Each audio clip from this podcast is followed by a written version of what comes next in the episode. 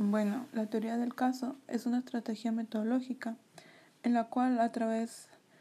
de esta el fiscal o la defensa plantean ante el juez de control o juez de, de juicio oral diferentes planteamientos, pues de una manera estratégica, tomando como estructura fundamental tres elementos, que son lo fáctico, lo jurídico y lo probatorio en el cual se basa en la capacidad argumentativa de las partes para sostener que están acreditando un hecho que la ley lo señale como delito y la probabilidad de que el imputado lo haya cometido o haya participado en su comisión, o bien que existe algún excluyente de responsabilidad o la destrucción de la proposición que se realiza contra el imputado y que desvirtuará las evidencias en que se apoya.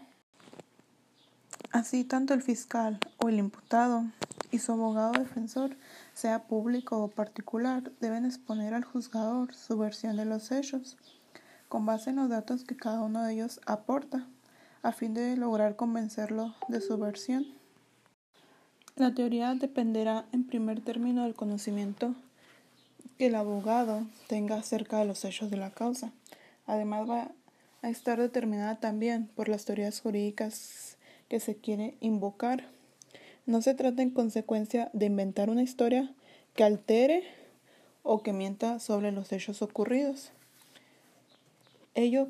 tanto por razones étnicas como por razones en plano estratégico.